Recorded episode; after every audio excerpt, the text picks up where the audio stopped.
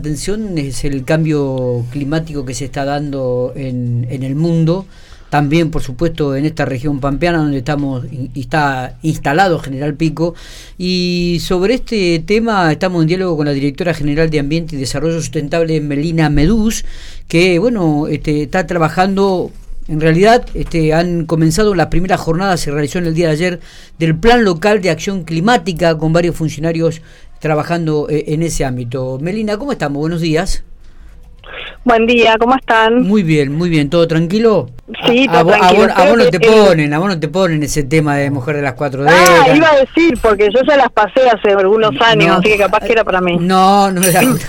Pero aparte es el peor tema de la historia del mundo mundial, es un asco, un horror, no tiene nada que ver con nada, es un horror todo. Bueno, eh, Melina todo tranquilo, bien. Digo, ayer se realizó una reunión este, sobre el tema de, la acción climática, ¿no? Es una preocupación, sabemos que es algo, un, tema realmente que te compete y que estás muy preocupada por el mismo.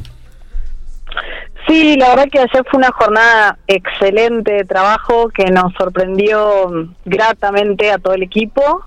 Eh, Asimismo, se sumó, digamos, para, para esta primer jornada eh, los integrantes de la red argentina de municipios frente al cambio climático que están acá. Estamos en este momento trabajando para la segunda jornada que va a ser hoy. Y la directora provincial de cambio climático. Eh, se sumó, digamos, eh, todo este aparte del equipo más externo con el equipo de, la, de parte de la municipalidad y lo que hicimos ayer fue un primer taller de participación, de trabajo, de elaboración, que duró bastante, así que la verdad que eh, fue fue importante y, entendemos que para todas las instituciones era era difícil poder dedicar tantas horas porque todos tenemos trabajos eh, que nos implican mucho tiempo que nos demandan así que la verdad es que fue fue genial poder contar con ellos. Eh, participó la Junta Municipal de Defensa Civil con todas las instituciones que le integran, así que estuvimos con bomberos, con la policía, con el regimiento, eh, hubo gente de, del SECOM, eh, hubo, bueno, no me quiero olvidar de nadie, pero bueno, los decanos de la, de la Universidad de, de Ingeniería, de Veterinarias, el INTI, la Sociedad Rural, el Colegio de Ingenieros Agrónomos, bueno, hubo personal, digamos, del área más educativa, trabajamos también con, eh, con todas las fuerzas de seguridad que actúan en emergencias y demás, lo cual para nosotros eh, fue creo muy interesante y muy productivo porque el Radio Club pudieron pudieron por ahí ver cosas que nosotros para qué son estas jornadas para que ellos vean lo que nosotros no podemos ver porque cada uno tiene como un conocimiento bastante sesgado y sabe cosas que el otro no sabe y como entendemos que nosotros solos no podemos eh, convocamos a, a, todas estas instituciones que capaz que me olvido alguna pero bueno en general eh, fue una convocatoria enorme Corpico perdón me faltó Corpico eh, el programa ULPAN ambiental. Bueno y entre todos intentamos darle forma a un documento la Fundación para el Desarrollo Regional me voy acordando a, un, a una parte del documento que habla sobre las amenazas climáticas que ya están, digamos, eh, ya están eh, determinadas para General Pico, con las cuales estamos trabajando, y se trabajó en lo que es los eh, impactos que pueden tener en nuestra ciudad y las vulnerabilidades. Está bien. ¿Podemos volver a repetir estas amenazas climáticas para la ciudad? Eh, sí, la, básicamente son todas las asociadas a ola de calor, sequía, cuando hablamos de ola de calor es, o sea, lo que sabemos es que van a aumentar los días tropicales, que vamos a tener cada vez temperaturas más altas, pero la ola de calor, cuando hablamos de eso, hablamos de la prolongación en el tiempo de varios días de calor sostenido. que lo que hace es generar un, fenómeno realmente en el cuerpo de las personas y en el en el en, digamos en el hábitat de todos nosotros en la ciudad que, realmente predispone para enfermedades, para malestares, para un estado hasta está comprobado eh, hasta un, un, estado desde la salud mental que, que nos altera. Eh, ni hablar de todos los sistemas, ¿no? De todos los sistemas que hacen a, a nuestra vida, como es el sistema eléctrico, el sistema de provisión de agua potable. Bueno, eh, esa es una de las amenazas que está comprobado que viene en aumento. Este año se pudo, lo, dijo la directora provincial de cambio climático, pero se pudo comprobar que tuvimos nueve olas de calor y esperamos a futuro llegar a las 14 o 15, lo cual eh, es muy difícil de sostener para todos, para los sistemas, para desde un sistema de salud hasta un sistema eléctrico que, que va a tener que replantearse, hasta mm, nos planteamos cómo hacer eh, desde el sistema educativo con las clases, si bien la injerencia, digamos, de, de, lo que es educación no es municipal, pero bueno, obviamente nosotros todo lo que sea que se pueda gestionar, que se pueda elevar, que se pueda trabajar en conjunto con los ministerios correspondientes al gobierno provincial, lo vamos a hacer. Eh, tratamos de, de posicionarnos en estas amenazas y ver de qué forma pueden alterar la vida en la ciudad, si se quiere, cómo van a impactar a las personas. Está bien. Eh, otra de las amenazas que estamos, que están identificadas, tienen que ver eh, con la sequía. Eh, estamos hoy viendo una situación de suma, extrema gravedad en nuestro país, donde verdaderamente les queda menos del 2% las reservas de agua dulce para provisión de, de agua para consumo humano pero no solamente para consumo humano, digamos. A ver, se, te está entrecortando, Melina, perdóname, digo, eh, estamos hablando de, Uruguay, ¿puede ser? Porque no, de Uruguay, de Uruguay. No, te había escuchado, no había salido por eso. Eh, sí, terrible la situación, terrible. Bueno, digamos, nosotros no, no hemos llegado y, y espero y nunca tener que llegar a esa situación, pero la verdad que la gravedad es es mayúscula, no solamente por la falta de provisión de agua para consumo humano, sino porque de verdad tuvieron que paralizar todas las actividades económicas que dependen del uso del agua para racionalizarla y para poder abastecer las necesidades más básicas. Em, la sequía es otro, como les decía, las olas de frío también se van a ver, los, los fenómenos de frío, de frío sostenidos también, aunque nos parezca hoy que, que es imposible porque estamos con 20 grados en julio.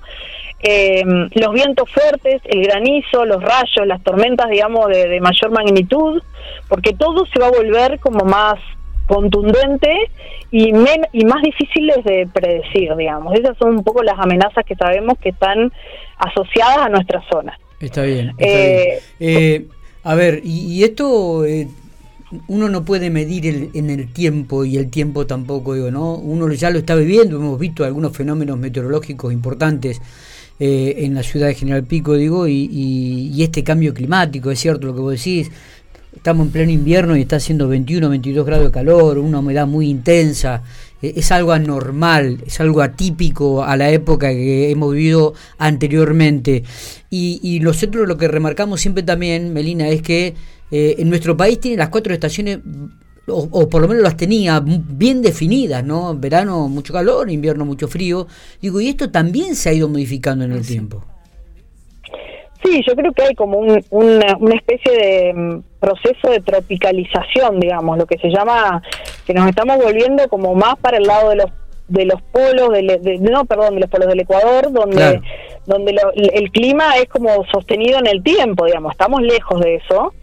Eh, lo difícil, creo que lo, lo, más complicado de esto es lidiar con, con ejemplos como este. Por ejemplo, hoy estamos viviendo 22 grados en julio, pero tuvimos una helada en febrero.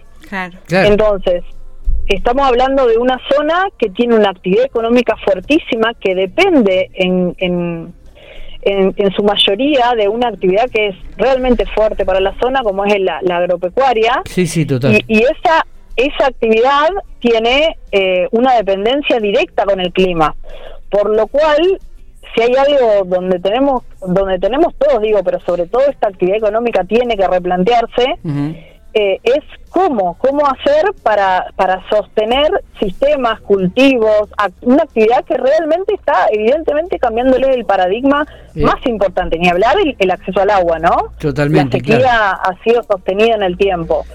Pero mm, no nos olvidemos que del campo dependen un montón de otras actividades, porque el campo ofrece insumos para, para la producción agrícola, para el comercio, para es el insumo para, para la elaboración de un montón de alimentos, no solamente brinda empleo, es una actividad económica sostenida, o sea, es toda una cadena que se ve alterada cuando partimos de una amenaza climática puntual que ya sabemos que está acá y que se va a sostener en el tiempo. Está bien, eh, la pregunta es, ¿qué hacer, no, como para reducir el, el riesgo en esto?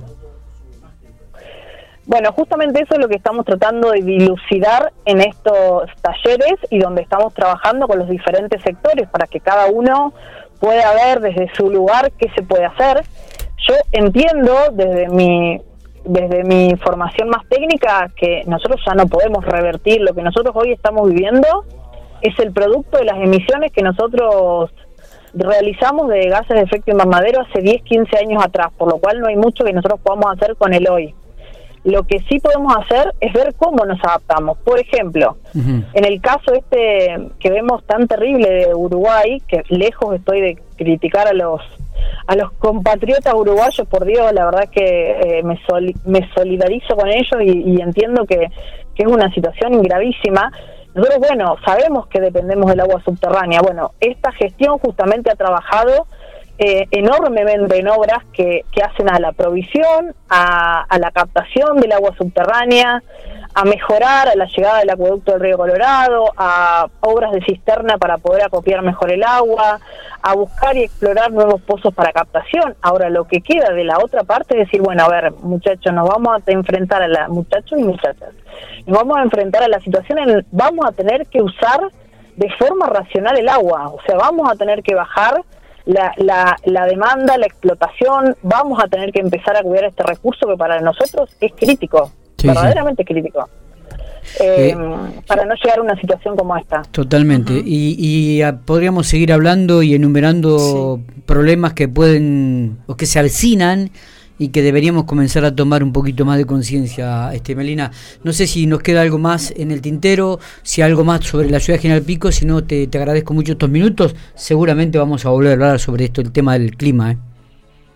Sí, bueno, no, seguimos llevando a las escuelas las charlas, seguimos hablando con, con, con todos los chicos y las chicas que asisten a, a, las aulas y que nos piden estas charlas que, que, que están preocupados por su futuro falta que bueno que los adultos por ahí nos pongamos un poco más eh, en tema y, que nos preocupemos más. Los jóvenes la tienen mucho más clara porque saben que va a ser el gran desafío del futuro. Y bueno y vamos a seguir trabajando en este sentido hablando del tema no desde el lugar catastrófico porque no queremos eso digamos. Nosotros estamos muy enfocados en ver qué se puede hacer. Para que cuando esto empeore estemos preparados estemos ya alertados y estemos todos en consonancia y tirando para el mismo lado porque entiendo que, que esta es una crisis de la cual eh, tenemos que en la cual tenemos que trabajar en conjunto y, Que, y que no hay retorno además. No no no no eso está comprobado. Podemos llegar a mejorar las condiciones y lograr que a escala planetaria nos subamos un 1.5 grados más que el escenario más complejo que estamos que estamos viendo. Realmente la situación es crítica porque no hemos logrado mejorar del todo lo que se requería, logramos bajar las emisiones en la época de la pandemia, pero ahora volvimos al ruedo con un montón de cuestiones, por lo cual el escenario sigue siendo, digamos, bastante complejo. Y eh, bueno, lo que nos queda es esto, es prepararnos para lo que se viene, digamos. Totalmente. Eh, gracias, Melina, ¿eh? abrazo grande. No, gracias a ustedes, muy amables.